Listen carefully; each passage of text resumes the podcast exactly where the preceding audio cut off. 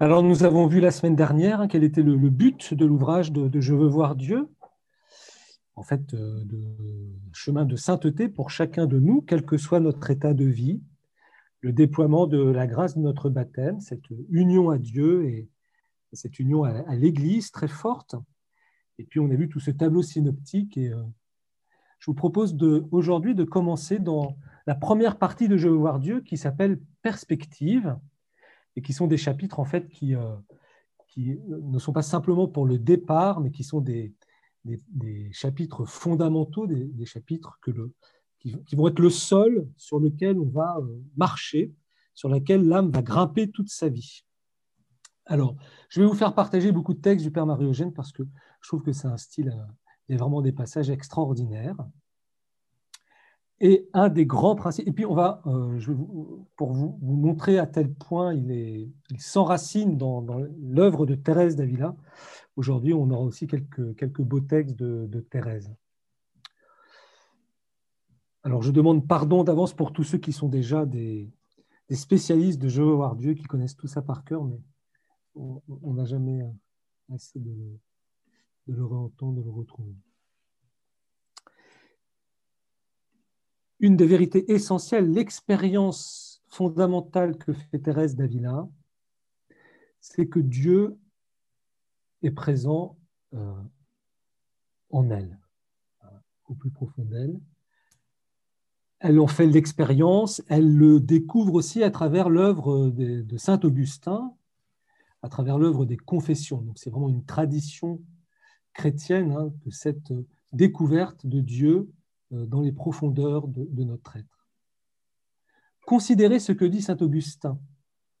Après avoir cherché Dieu en beaucoup d'endroits, il le trouva au-dedans de lui-même.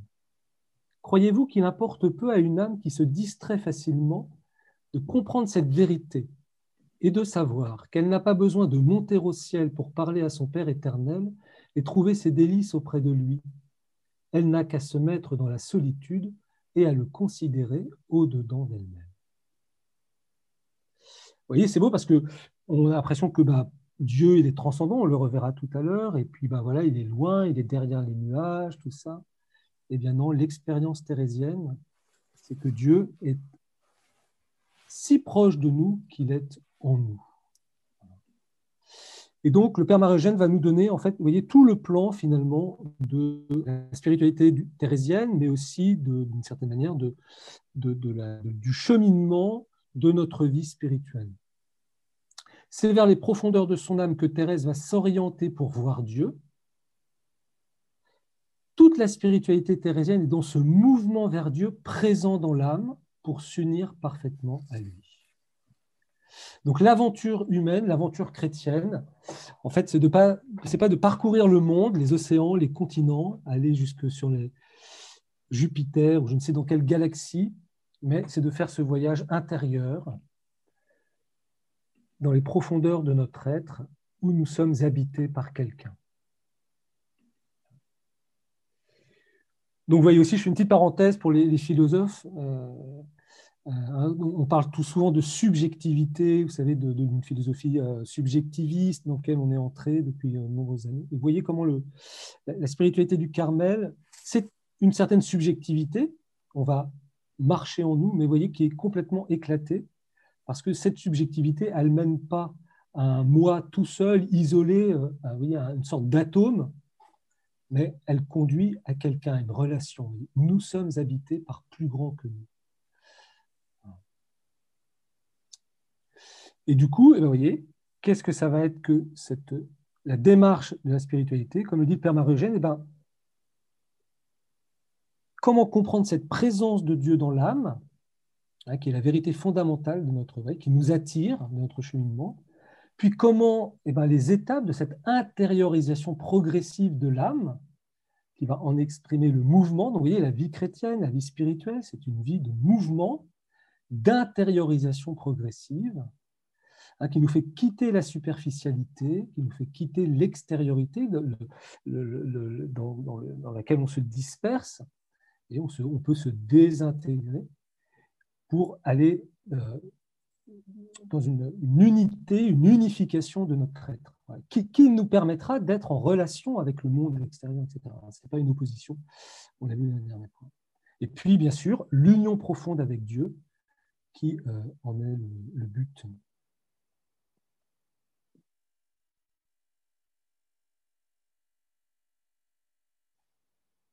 Alors voilà un très beau texte du Père Marie-Eugène. Et le Père Marie-Eugène va, en reprenant un peu de la, théologie, va montrer qu'il y a deux grandes présences de Dieu en l'âme. Une première présence qu'il appelle une présence active d'immensité.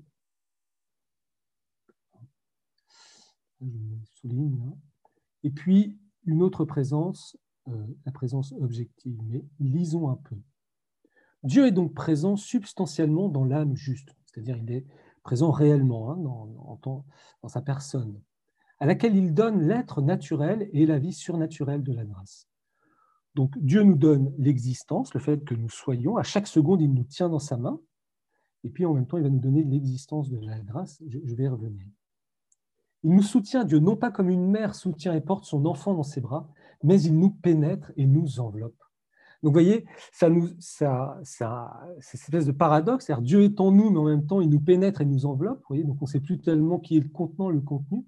Ben, c'est pour nous montrer aussi que cette idée, quand on parle que Dieu est, intérieur à nous-mêmes, voyez, il faut quitter un peu cette image spatiale.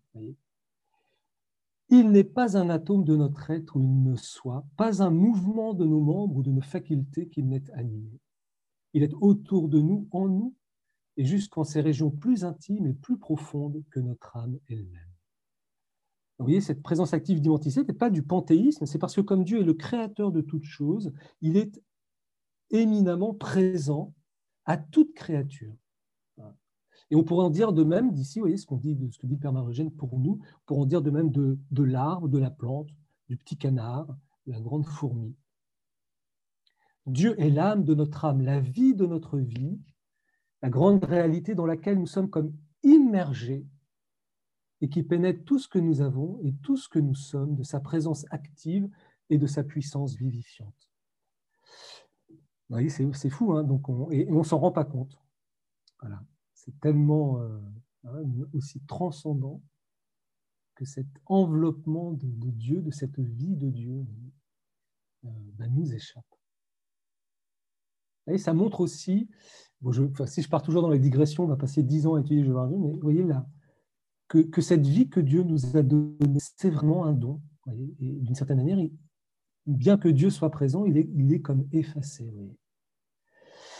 Et le Père Marigène s'enracine de la parole biblique, hein, c'est une citation de Saint Paul, en lui nous vivons, nous avons le mouvement et l'être.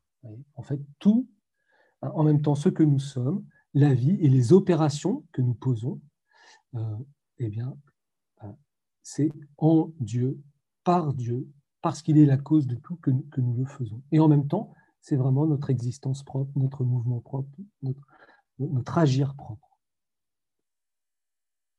Et cependant, voyez la nuance, cette présence active d'immensité n'explique pas nos relations avec notre Dieu intérieur. Nous devons recourir à un autre mode de présence que nous appellerons présence objective. Donc cette distinction est très importante dont je veux voir Dieu. En fait, vous voyez, elle oriente tout le texte, hein, s'il l'a mis dès le départ. Donc présence active d'immensité, finalement, Dieu est présent dans toute créature, on va y revenir. Et puis un autre mode de présence, on va voir comment il apparaît cet autre mode de présence, qui va lui expliquer nos relations avec Dieu. Cette présence objective, elle est euh, réalisée par le don de la grâce. La grâce, en effet, produite par la présence d'immensité, donc par Dieu, hein, est une participation de la nature divine. Donc Dieu va nous donner de quoi entrer dans une nouvelle relation avec lui. Non plus cette présence active d'immensité où Dieu est dans sa créature, il l'enveloppe, mais où tout d'un coup, cette créature va pouvoir entrer en relation avec lui. Et cette relation, c'est une vie, elle est réelle, c'est le don de la grâce que nous avons reçu au baptême. La grâce, en effet, produite par la présence d'immensité, est une participation de la nature divine qui nous fait entrer dans le cycle de la vie trinitaire comme enfant de Dieu. Ça, c'est très fort. Hein. Toute la spiritualité du Père marie repose là-dessus. Hein. Le don de la grâce, qui est le don d'une amitié qui nous permet d'avoir une relation de réciprocité, d'égalité avec Dieu. Parce que cette grâce, c'est Dieu lui-même. C'est une participation à la nature de Dieu. Cette grâce établit donc entre l'âme et Dieu des relations nouvelles et distinctes de celles de la présence d'immensité. Et là, je trouve que vous avez un très très beau texte. L'activité divine de la présence d'immensité soutenait et enrichissait l'âme, mais la laissait passive sous ses dons. Elle créait entre Dieu et l'âme des relations de créateur à créature. vous voyez, dans, un seul sens. Euh, Dieu nous donne tout, mais il n'y a, pas le, le, Comme l'arbre, vous voyez, l'arbre, il ne peut pas avoir cette relation, cette présence objective, vous voyez, de retour vers Dieu. La grâce, par contre, donne puissance à l'âme pour réagir sous les dons de Dieu, pour, alors là c'est très très fort, hein, pour revenir vers lui, le connaître directement, comme il se connaît, l'aimer comme il s'aime, l'étreindre comme un père. Vous voyez, cette présence objective, voyez, vous voyez le trésor de notre baptême, c'est que nous allons pouvoir connaître Dieu comme il se connaît et l'aimer comme il s'aime. Et finalement, c'est vraiment le don d'une filiation, étreindre Dieu comme un père. C'est plus seulement lui qui m'étreint, mais c'est moi qui vais pouvoir le saisir. Dieu, par la grâce baptismale, me donne des puissances préhensives. Elle établit entre l'âme et Dieu des rapports réciproques d'amitié, des relations filiales.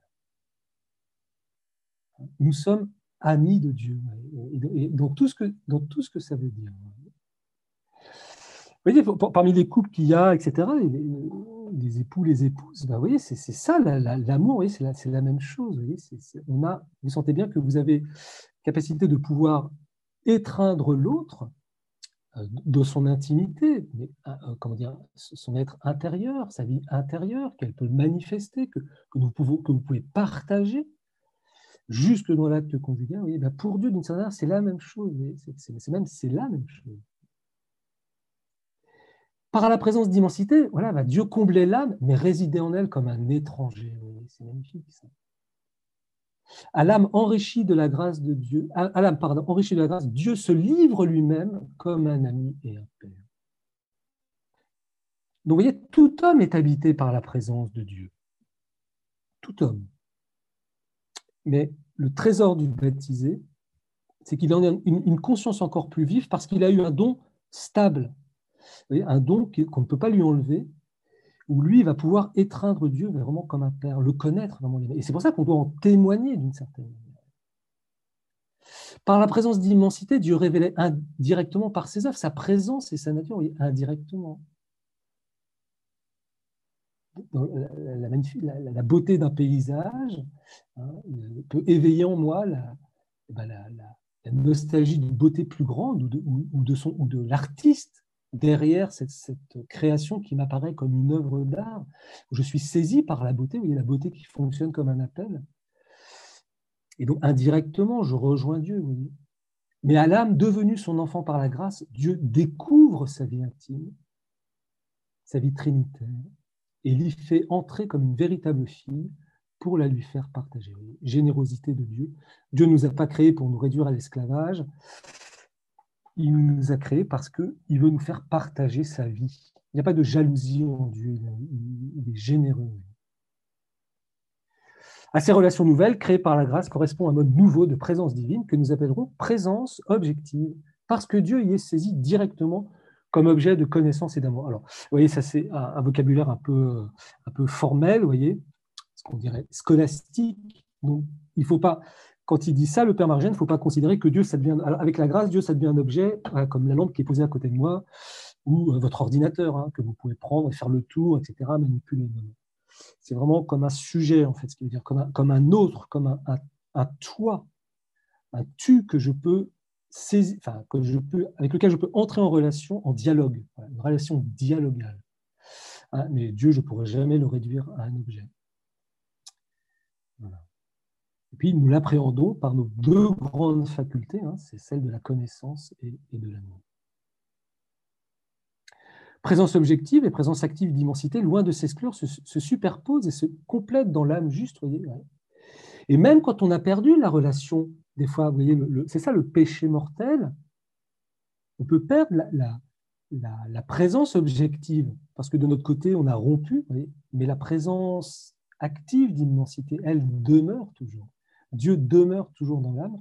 Et vous avez cette magnifique image de Thérèse d'Avila au début du château intérieur, où elle décrit l'âme, euh, non pas du juste, mais du pécheur, où elle dit qu'il y a comme une, une, gangue de goudron euh, qui entoure la dernière demeure où il y a Dieu. Et donc Dieu est bien là, toujours soleil rayonnant, mais cette gangue de goudron empêche la personne de rejoindre Dieu, de saisir Dieu. Mais Dieu est toujours là, toujours.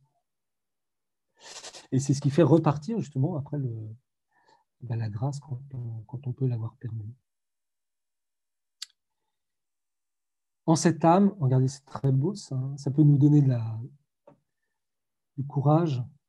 En cette âme, Dieu réside comme en son temple préféré et si bas, parce que ses délices sont d'être avec les enfants des hommes. La créature préférée de voilà, contre toutes les, les écologies, tout ce que vous pouvez entendre, etc.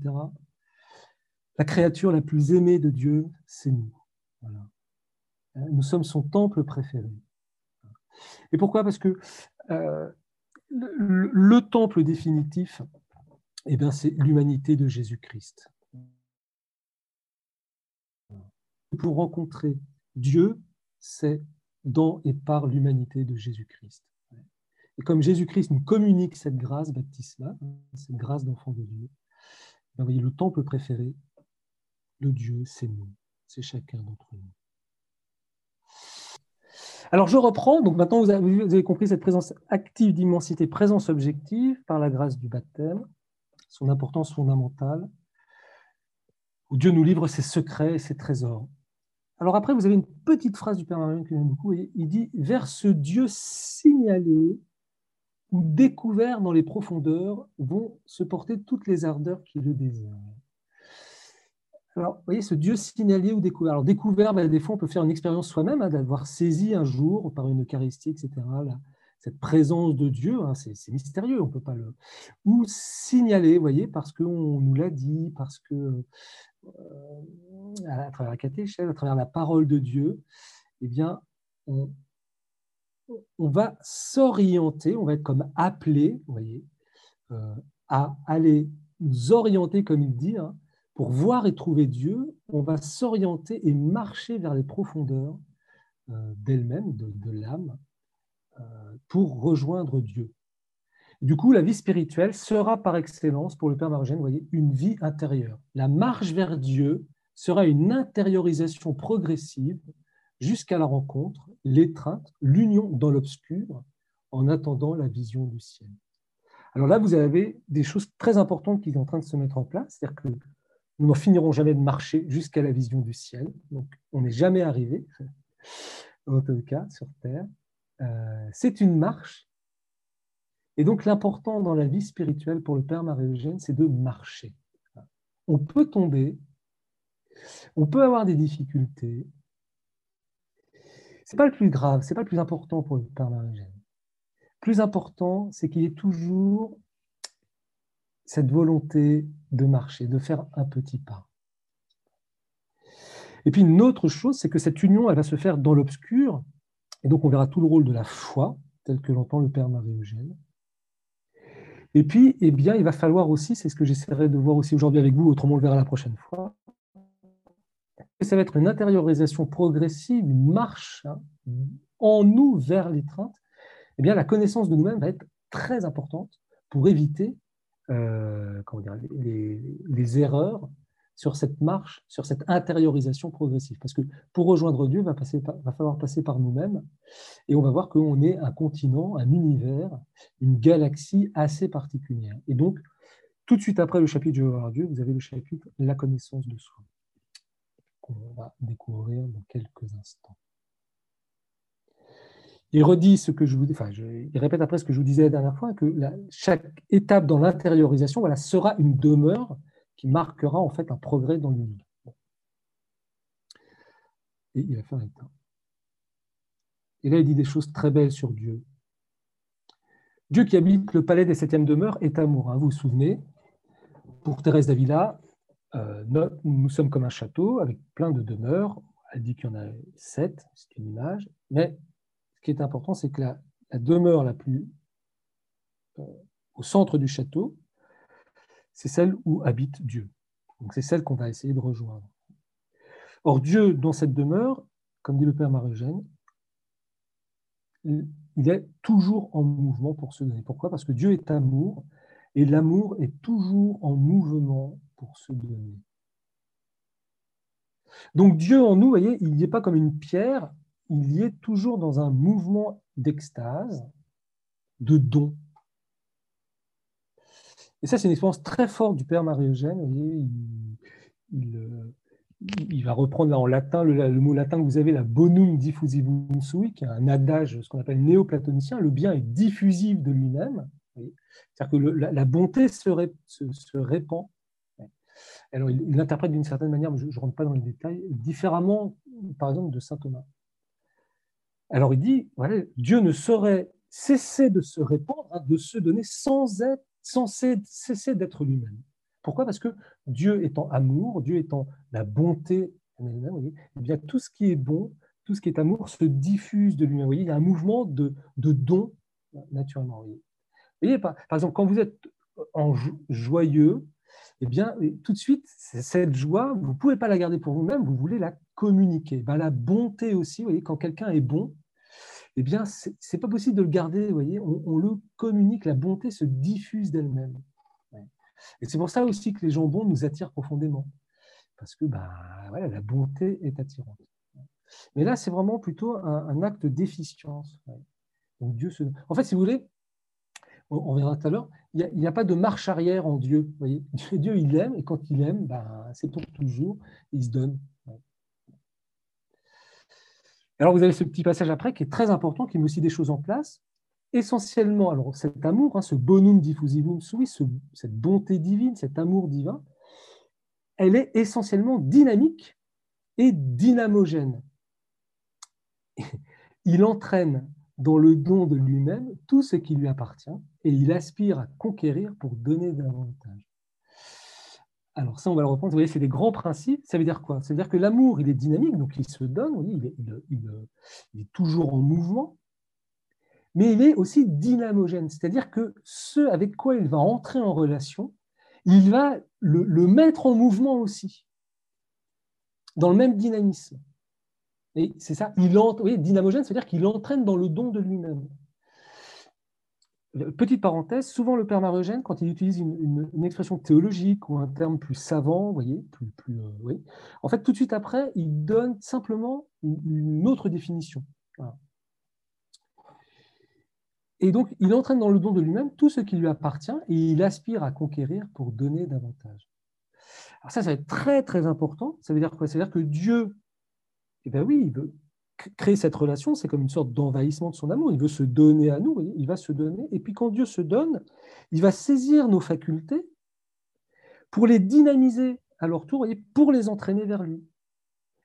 Et donc, il n'y a pas de il n'y aura pas d'opposition entre se livrer à l'amour de Dieu et puis euh, comment dire, accomplir ce, ce, pourquoi nous sommes faits. Il y reviendra plus tard, nous, le verrons. Au contraire, ce caractère dynamogène de l'amour va libérer nos facultés, euh, notre intelligence, notre volonté, notre liberté, etc. Euh, elle va la libérer en fait du péché.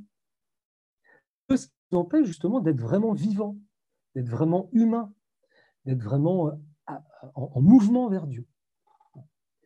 Donc oui, l'amour, c'est dynamique et c'est dynamique. Bah, là encore, quand on a une belle amitié ou quand on a fait l'expérience d'une relation amoureuse, vous voyez, quand on aime quelqu'un, eh ben, on a envie de, se communiquer à la personne, on a envie de, lui manifester qui l'on est. Et en même temps, cet amour, quand il est réciproque, il, dynamise les personnes, il les entraîne. C'est la même chose avec Dieu. alors, il reprend ces mêmes images, vous voyez, dans les septièmes demeures, Dieu, alors c'est une, image, vous voyez, Dieu est un soleil qui envoie constamment ses rayons, un brasier toujours ardent, une fontaine toujours jaillissante. Dieu, en fait, il est toujours en activité d'amour dans l'âme où il réside. Donc, vous voyez, n'ayez pas peur, n'ayons pas peur. Même si des fois on se trouve pas beau, même si des fois on trouve qu'on a fait des choses qui, ne tiennent pas la route, etc. Et, qu'on aurait peur d'aller rejoindre Dieu. Mais Dieu, il est toujours en activité d'amour. Toujours, toujours, toujours. Et au contraire, c'est de nous exposer à cet amour que, qui, qui, qui va que nous allons être libérés, pardonnés, relevés. Je vous le disais, il n'y a pas de marche arrière en, Dieu. Quand il aime, c'est pour toujours. Et la, manifestation, c'est que bah, il est mort pour nous sur la croix. Il nous a donné son Fils. Et donc, du coup, vous voyez, Dieu, dans cet amour dynamique qu'il est et dynamogène, qui va nous saisir et, nous dynamiser dans cette route, dans ce chemin vers lui, vous voyez, eh bien, il est l'artisan de notre sanctification. Et donc, euh, nous allons nous accomplir, l'homme s'accomplit dans une dépendance radicale à Dieu. Mais cette dépendance à Dieu va nous autonomiser, il va nous automobiliser, si d'une certaine manière, si je peux dire, va, nous, va, nous, vraiment, va nous, euh, envoyer sur la route de notre sainteté. Et donc, on résout aussi, si vous voulez, ce que nous avons tellement de mal à mettre en œuvre, c'est-à-dire qu'en même temps de dépendre radicalement de quelqu'un et en même temps d'être soi-même. Ben, avec Dieu, c'est ça qui se passe. Alors comment Dieu va réaliser ce dynamisme, ce don de cet amour, cette, dynamisation de notre être Mais il la réalise par la diffusion de la grâce qu'il répand. Alors suivant nos mérites, voilà, parce que nous méritons la grâce, parce que nous avons fait des belles choses, etc. Mais on verra que pour le Père Marie-Eugène, Dieu, l'expérience de Dieu qu'il va faire, hein, dans ce, qui est bonum diffusivum sui, ben, c'est sa miséricorde. Et en fait, Dieu, il répand ses dons, il répand sa grâce simplement pour satisfaire le besoin de sa miséricorde. Et ça, eh ben, vous avez toute la spiritualité de Sainte Thérèse de l'Enfant Jésus, telle que l'a compris le Père Marie-Eugène. C'est-à-dire que là, vous avez le secret euh, d'une question qui peut nous tarauder souvent, de l'utilisation de notre pauvreté, de notre péché. Comment se fait-il que je, je me suis encore ramassé? Comment se fait-il que je suis pauvre? Eh bien, je vais utiliser ma pauvreté pour attirer la miséricorde de Dieu. Et donc, je ne vais pas compter sur mes mérites, j'en ai très peu, j'en ai aucun, sur la justice divine, sur mes qualités. Mais je comprends que Dieu a un besoin de se répandre, que Dieu est toujours en acte de don. Eh bien, je vais attirer hein, Dieu par ma pauvreté et c'est sa miséricorde qui va se déverser sur moi. Ça, c'est Sainte Thérèse de l'Enfant Jésus. Je ne m'offre pas la justice, je m'offre à la miséricorde divine. C'est tout le chemin de euh, l'enfance spirituelle, euh, de la pauvreté. Et ça qui, a, profondément aussi, qui est une expérience profonde aussi dans la vie du Père Marie. L'amour de Dieu a été diffusé dans nos cœurs par l'Esprit Saint qui nous a été donné. Caritas Dei diffusa est in cordibus nostris per spiritum sanctum cuidatus est nobis. Romains 5.5, je pense. Donc vous voyez, l'amour de Dieu a été diffusé dans nos cœurs donc nous aussi, nous sommes dynamisés par cet amour de Dieu. Pourquoi? Parce que Dieu, l'Esprit Saint, réside en nous, il nous a été donné. Donc Dieu aspire à régner sur nous, et vous voyez bien quelle sorte de règne c'est. Hein. Le Christ au roi de l'univers, et cette grâce, cette vie divine, est son instrument de conquête pacifique et de domination suave. Vous voyez bien les, espèces de d'oxymores, pour bien voir qu'on n'est pas dans un rapport euh, de maître à esclave. Hein. Voilà. Cette grâce, en effet, répandue dans l'âme est de même nature que Dieu, on l'a vu, vie, amour, bien diffusif de soi, comme vous voyez. Cette vie que nous avons reçue au baptême, c'est euh, de l'amour divin créé. C'est un paradoxe. Hein euh, de même nature que Dieu. Et donc, c'est une vie, et, mais c'est une vie amoureuse, vous voyez, qui, qui, cherche, qui contient un dynamisme en elle de se donner. Et c'est pour ça que la vie chrétienne, c'est une vie de don parce que la grâce nous, saisit, nous prend, et puis elle nous jette en Dieu, puis elle nous jette dans l'amour du prochain. Et puis elle veut tout conquérir en nous. Deux différences cependant. L'amour en Dieu engendre et donne. Euh, alors que la charité surnaturelle, la grâce hein, que nous avons reçue dans l'âme, elle, est engendrée, c'est Dieu qui la donne. Et puis elle, remonte vers la source. Vous elle nous fait remonter vers Dieu. on le reverra la semaine prochaine. Donc, bah, le premier amour, il est paternel. Dieu, Dieu nous engendre. Et, euh, il, se donne. Euh, ça me fait penser à une phrase du Père Marie-Eugène. Il, disait Dieu, euh, quand on le touche, il engendre. C'est beau ça. Dieu, quand on le touche, il engendre. Et puis, bon, bien sûr, l'amour de Dieu est éternel, immeuble. La grâce, au contraire, bien que déjà unissante, telle qu'elle est reçue au baptême, voilà, ressemble à un germe si on considère les accroissements dont elle porte la puissance et la destinée. C'est-à-dire que cette vie de Dieu que nous avons reçue au baptême, elle est sous forme de germe d'une graine qui contient un dynamisme surpuissant, mais qu'il va devoir falloir développer. donc c'est toute notre humanité, avec notre volonté, notre intelligence, pour participer à cette œuvre de conquête. Le royaume de Dieu, nous dit notre Seigneur, est semblable à un grain de sénévé, qui est la plus petite des graines et qui deviendra le plus grand des arbrisseaux. Ou mieux encore, pour ce qui concerne la grâce dans nos âmes, le royaume de Dieu est semblable au levain qu'une femme met dans trois mesures de farine et qui transforme toute la pâte. Et voilà les deux grandes caractéristiques de la grâce de notre baptême, hein, de la grâce que nous recevons dans l'Eucharistie, dans le sacrement de la réconciliation, et que, qui, elle est envahissante, elle grandit, elle contient un dynamisme, mais un dynamisme qui va dynamiser tout le reste, et puis elle est filiale. C'est-à-dire c'est la grâce d'un enfant de Dieu, et donc elle a un mouvement de remontée vers Dieu, hein, qui est son Père. Et c'est en cela qu'elle va accomplir son œuvre de transformation et de conquête.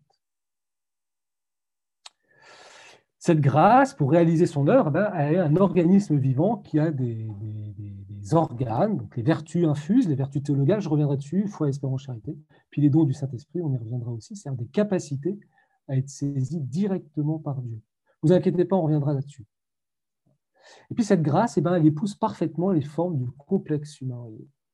c'est du prêt-à-porter pour chacun d'entre nous, et elle, elle pénètre dans toutes nos puissances et dans toutes nos activités envahissante, parce que je voulais donc dynamogène, voyez, dynamique et dynamogène, elle pénètre et domine progressivement les facultés humaines en les libérant de leurs tendances égoïstes et désordonnées. La grâce nous libère. Elle ne vient pas nous contraindre, elle ne vient pas s'opposer à notre nature humaine. Donc, vous voyez, il n'y a pas d'opposition entre la nature humaine et euh, l'union à Dieu. Et, souvent, on a peur, on se dit, mais plus je vais me donner à Dieu, plus moins je vais être moi-même. Ben, en fait, c'est tout à fait l'inverse, voyez, qu'exprime ici le Père Marie-Eugène. Et ça, pourquoi? Parce que ça vient de sa contemplation du Christ. Jésus, qui est vrai Dieu et vrai homme, on voit bien que c'est une humanité parfaite, en fait, Jésus. Et pourquoi? Parce qu'elle est Dieu, Elle, est, elle est unie à Dieu. envahissante, et vous voyez, filiale, il, il développe hein, ce double caractéristique qu'il voit dans la grâce comme envahissante, dynamique, dynamogène et filiale. Elle les entraîne, après les avoir conquises, donc toutes nos facultés, toute notre humanité, en fait, dans son mouvement vers ce Dieu intérieur, Père de lumière et de miséricorde, et les lui offre désormais purifiées et fidèles, toutes soumises à ses lumières et à son action.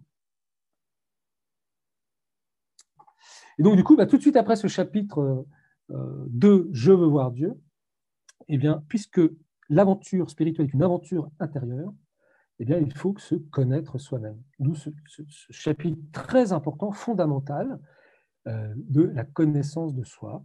On ne saurait en effet marcher vers Dieu sans connaître la structure de l'âme, ses possibilités, ses déficiences, les lois qui règlent son activité.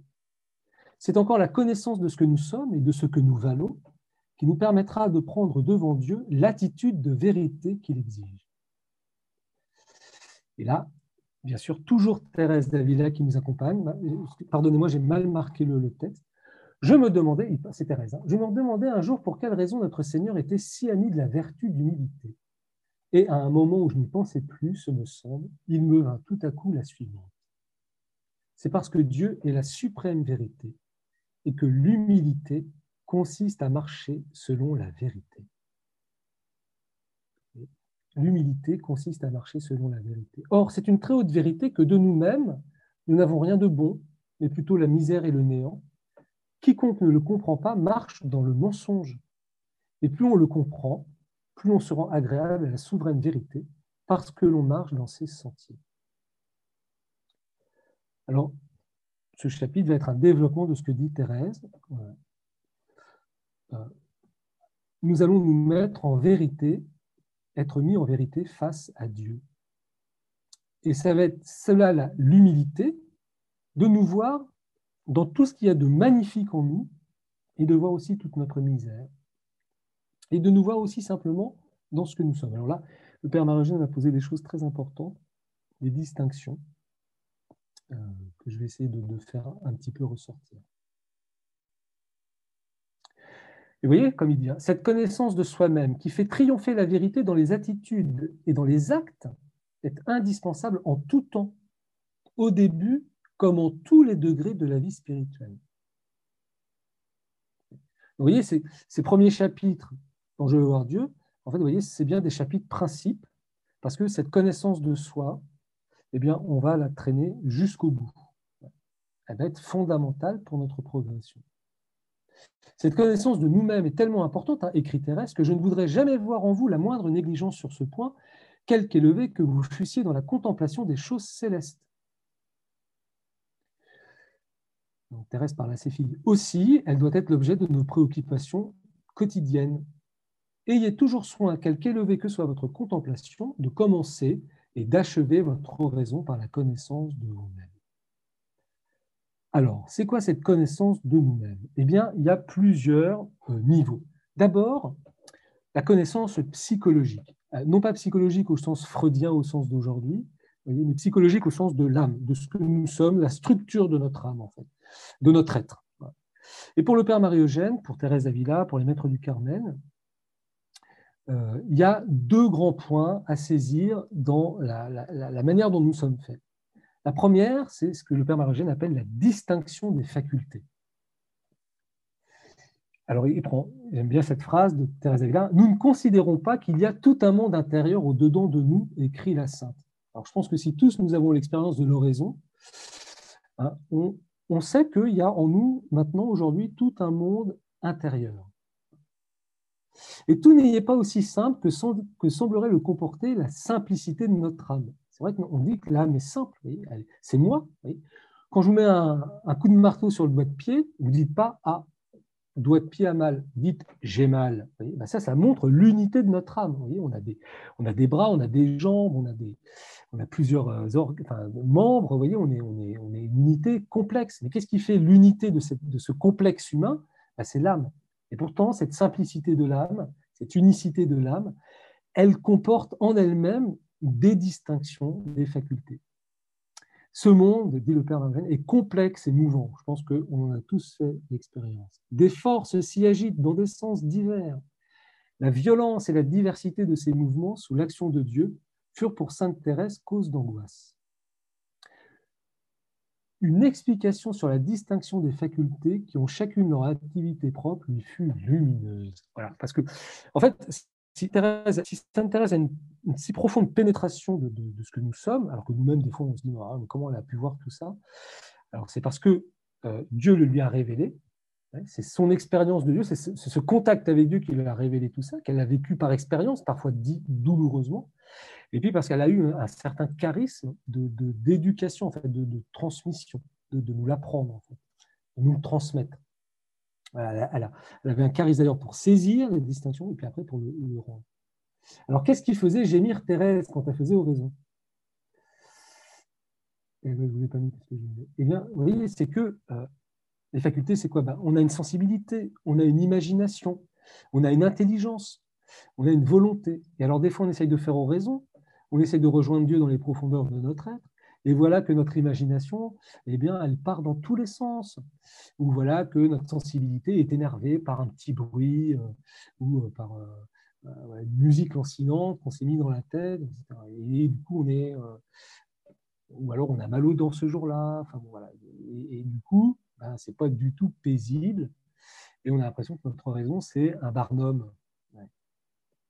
Eh bien, c'est normal normal parce qu'en nous, on a beau être un, il y a des distinctions dans les facultés, il y a une autonomie, une sorte d'indépendance de nos facultés.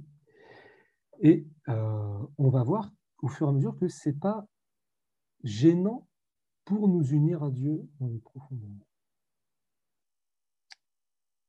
Et la deuxième grande distinction que fait Thérèse, et je vais peut-être m'arrêter là pour aujourd'hui, c'est que euh, euh, dans cette recherche de Dieu à l'intérieur d'elle-même, elle va découvrir qu'il y a en nous deux grandes régions.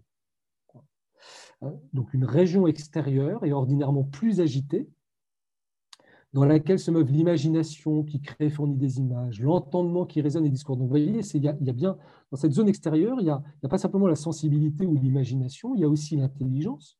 Et c'est l'intelligence dans le sens où elle résonne, qui, fait des discours, qui réfléchit, etc. Ces deux facultés, voyez, entendement et imagination, sont volages et ne sauraient rester longtemps enchaînés, même par une action puissante de Dieu. C'est-à-dire que nous, voyez, on a déjà du mal à maîtriser notre, intelligence et notre imagination, mais même Dieu, par une action puissante, il ne peut pas les tenir longtemps euh, enchaînés. Ça, c'est la région plus extérieure. Et puis en nous, une région plus intérieure et plus paisible, où l'on retrouve l'intelligence, mais proprement dite, non plus dans, le sens où elle résonne, vous voyez, mais où elle, elle se tient dans, la contemplation de la vérité, si vous voulez. Je ne peux pas rentrer trop dans les détails, mais après, si vous avez des questions. Et puis, la volonté, et puis l'essence de l'âme, c'est vraiment le centre le plus profond de nous, qui sont plus rapprochés des sources de la grâce, plus rapprochés de, de la présence, de là où il y a Dieu, plus docile aussi à son emprise, et lui reste plus aisément soumise malgré les agitations extérieures. Donc vous voyez, on verra au fur et à mesure qu'on peut être très uni à Dieu dans la région intérieure, alors même que dans la région plus extérieure, c'est le maelstrom. Et ça, quand on ne connaît pas, eh bien, ça peut nous faire abandonner le raison, ou on se dit, oh, mais je ne suis pas fait pour la contemplation, je ne suis pas fait pour la vie intérieure, etc. Que nenni. Et c'est à force d'essayer de, rejoindre Dieu dans les profondeurs de notre être que nous, nous, distinguons, nous aussi, de mieux en mieux, voyez, la distinction des facultés et puis cette distinction de deux grandes régions. Cette distinction entre l'extérieur et l'intérieur, c'est ce que, par exemple, Saint Jean de la Croix va appeler le sens on reverra plus tard qu'est-ce que la nuit du sens. C'est l'extérieur, et puis l'esprit, qui est cette zone plus intérieure en nous. Il dit, on retrouve cette terminologie, hein, visiblement c'est une expérience qu'ont fait tous les mystiques. Et cette distinction lui permettra à Thérèse hein, de donner un enseignement précis sur l'attitude intérieure à garder dans la contemplation. Lorsque le fond de l'âme est pris par Dieu, voilà, on peut être saisi par Dieu dans la profondeur, tandis que l'entendement et surtout l'imagination sont agités. Et vous voyez que euh, l'oraison, la vie de prière, la contemplation, ne ressemblera pas du tout euh, aux spiritualités orientales, d'une sorte de, zen, de, paix euh, générale, d'attitude de coolitude dans l'oraison. On peut avoir des oraisons extrêmement agitées, et ce n'est pas pour ça qu'on n'est pas extrêmement unis à Dieu. Et je m'arrête là. Euh, oui, j'avais deux questions, euh, Père Gilles. La première, c'était sur la présence active. Est-ce qu'on peut la rapprocher de la vertu de religion chez saint Thomas d'Aquin, c'est-à-dire euh, cette faculté que chacun a par la raison de reconnaître un créateur transcendant?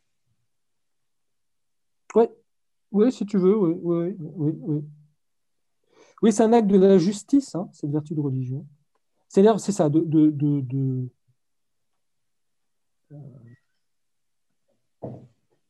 saisir qu'il y a un être supérieur, peut-être à qui je dois l'existence, etc.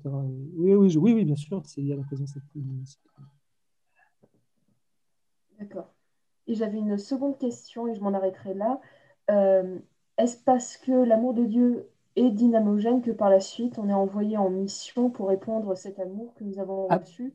Un ah. peu comme euh, vraiment ce, qu'on a, ce que l'Église appelle pour la fécondité euh, des, euh, des couples, c'est-à-dire non seulement donner la, la, vie éventuellement à des enfants, mais également être un rayonnement pour, pour le monde. Absolument, ouais, tout à fait d'accord. Alors là, le Père Abraham, vous voyez, dans la première partie, il, insiste plutôt sur la relation personnelle de la, de, la personne avec Dieu. Il attendra plus tard les cinquièmes demeures pour montrer qu'en fait, cette grâce, elle est, filiale, mais elle est aussi fraternelle. C'est-à-dire qu'elle elle, elle, veut pas simplement remonter vers Dieu, mais elle veut aussi conquérir le monde. Enfin, elle, veut s'unir à ses frères, etc. Et donc là, il y, a, il y a tout le mouvement dynamique, dynamogène de l'envoi en mission, hein. du disciple missionnaire, en fait, comme dirait François. Oui, absolument absolument. Et quand vous parlez de la présence objective qui, nous rend capable d'étreindre Dieu, j'y vois limite un paradoxe avec le fait que Dieu est infini et que on a du mal à, comprendre que finalement, voilà, alors euh, même si on y croit et qu'on sait que voilà, l'oraison nous rapproche de Dieu et nous permet de, le toucher, de l'étreindre, en même temps, c'est tellement paradoxal et presque incohérent que parfois notre raison nous dit que en fait, euh, c'est pas vraiment possible. Bah, merci Maïder, c'est beau ce que tu dis. Bah oui, c'est complètement fou en fait. Mais c'est Dieu qui le veut. C'est vrai que, que, de la simple raison, le transcendant peut entrer en relation avec le fini, etc. C'est même philosophiquement, euh, enfin, comment dire, euh, insolvable. Sauf que Dieu fait un don qui, est cette grâce, qui nous élève à sa hauteur. Mais alors attention, je vais l'étreindre comme un père, etc., mais en même temps, il, va toujours rester Dieu. Je, double le paradoxe. Il y aura une intimité avec Dieu, mais en même temps, il restera Dieu. Et moi, une créature. c'est ça qui est génial, c'est que Dieu ne va pas m'absorber en lui. Il, fait en sorte que, nous puissions vivre cette amitié avec lui. Alors déjà, il traverse le saut de l'infini, comme tu dis, enfin, c'est vrai que c'est fou. Quoi. Et en même temps, ce sera jamais une absorption, c'est-à-dire une sorte de... de, je, je, suis consistant comme créature. ça, ça, vraiment, si, si, vous pouvez voir ça, vous voyez, je, reste, je reste euh, le Père Gilles, je reste Snyder. Quoi. Et ça, ça c'est incroyable. Dieu, vous voyez, le, d'une certaine manière, le, plus grand ennemi du christianisme, c'est le panthéisme. Parce que bah, finalement, ouais, devant cette transcendance de Dieu, devant Dieu, devant cette, union qu'il nous propose, etc., bah, finalement, on, finit enfin, dissous en lui. Quoi. Eh bien non. On franchira l'infini et en même temps, on ne sera pas détruit par lui. C'est incroyable. On sera toujours un je et un tu, enfin, il y aura toujours ce face-à-face. consistance de la création que Dieu a voulu. Et ça, vous voyez, on le voit toujours revenir au principe christologique. Moi, de plus en plus, c'est ça. Jésus, l'humanité de Jésus, l'humanité sainte de Jésus, Jésus a tout de l'homme. quoi. Il faut que je vous fasse un petit cours de christologie, mais on le reverra sur le, bon Jésus. Eh bien, il, n'est pas détruit par la transcendance de Dieu. et Jésus est rempli de cette grâce de Dieu, d'ailleurs qu'il nous donne après. Parce que lui, il en est le principe. Et on voit bien que l'humanité de Jésus, vous il n'y a pas plus homme que Jésus. Je ne sais pas si je réponds, mais oui, c'est mais, oui, tu, perçois le, vertige que ça peut être, que cette grâce.